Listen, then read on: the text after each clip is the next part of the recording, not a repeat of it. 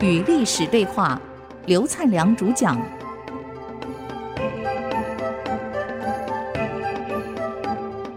与历史对话，我是刘灿良。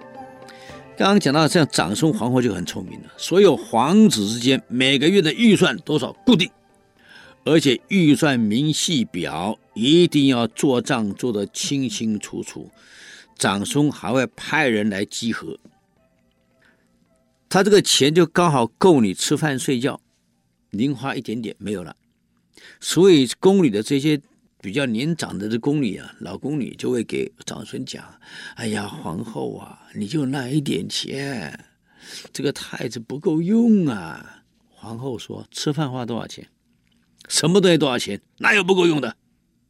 不要再说了，就这些钱。”所以皇子就只有那些钱，你就没有办法拿去贿赂、组建你的自己的集团，没有办法了。古代你不给钱，现在是一样嘛，很多事不好办嘛，要笼络人家变成你的心腹，哪那么容易的？嗯，到后来你看，徐皇后就是那个呃明成祖的徐皇后，采取同样策略，啊，不这样做不可，因为兄弟一样斗。为了争王位，什么也讲不出来，做不出来。所以他首先这个钱拿来用来做活动，而杨勇的钱拿来干什么？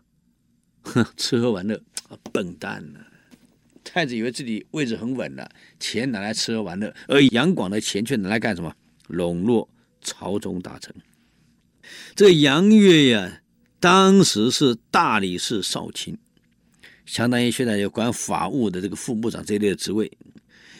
杨素有什么话都会跟他商量。杨素是越国公，既然封公了，那职位很大，当过宰相啊，跟他商量。这有一天啊，这个宇文述呢，就请他们通通来家里吃饭喝酒。哎呀，就把家里宝物通通列出来。他一看，哇，这么多呀，那么多宝贵的钱，那么多啊，他们可以来一起喝酒，喝酒。喝完了以后呢，就找他们打牌。这个宇文述的假装打不过杨岳，就输了。你把所有的珍宝通通输光。这杨岳赚了那么多财宝啊，有点不好意思，就推了。哎呀，老弟呀，这个虽然说是赌博啊，你输的该给我，但这也不行，这价值几个亿呢，太贵重了。哎，宇文述说：“哎。”别客气，就拿去呗。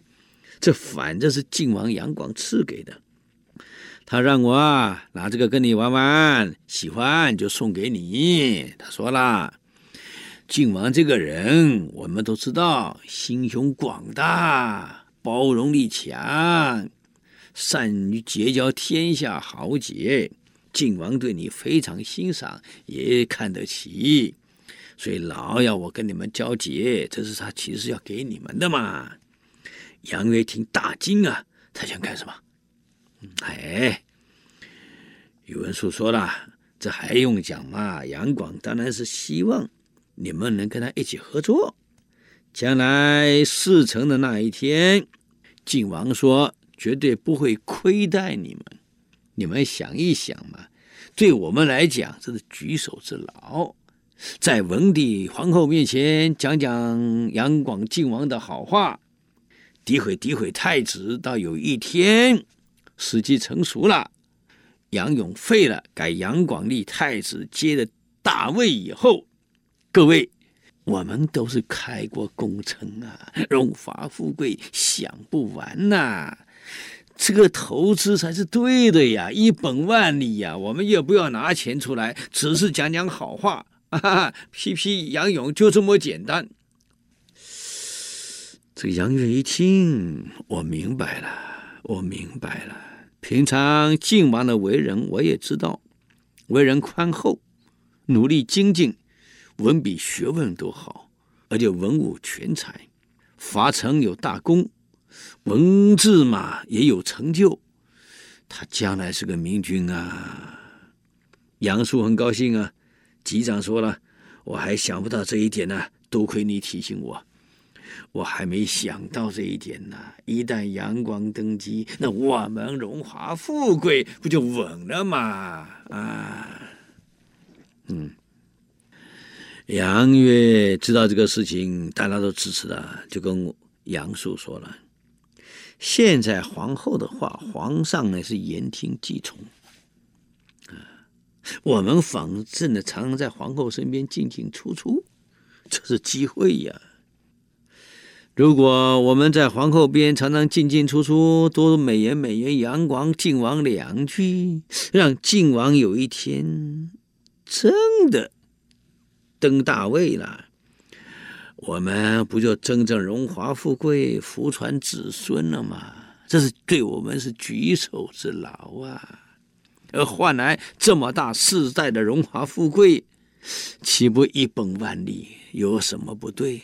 何况现在皇后对晋王印象特好，我们都知道，对杨勇有意见，那么皇上又对他言听计从，早晚皇后废杨勇立杨广是必然的事儿。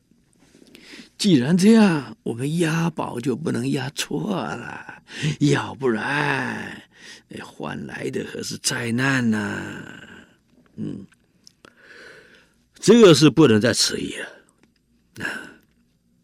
只要太子杨勇继位，恐怕我们就大祸临头了。为什么？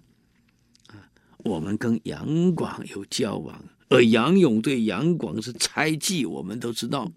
啊，一旦杨勇继位，杨广肯定凶多吉少。到那个时候，我们又跟杨广有交往，我们也不会好到哪里呀。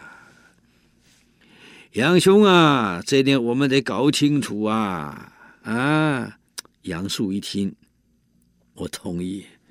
我本来没想这么多，看来我得为我的前途着想了。啊，自古以来，后宫的斗争没有一天是停止的，王位之争没有一日是休止的，都是一直在进行当中。我也明白。只要杨广赢了，我们都荣华富贵；杨勇上了，我们都完了，只能赌杨广了。毕竟我们跟杨广有来往，我想杨勇早也知道了。所以杨素就这样跟杨约、跟张衡、跟宇文述就结为死党了，史称隋炀帝的四人帮。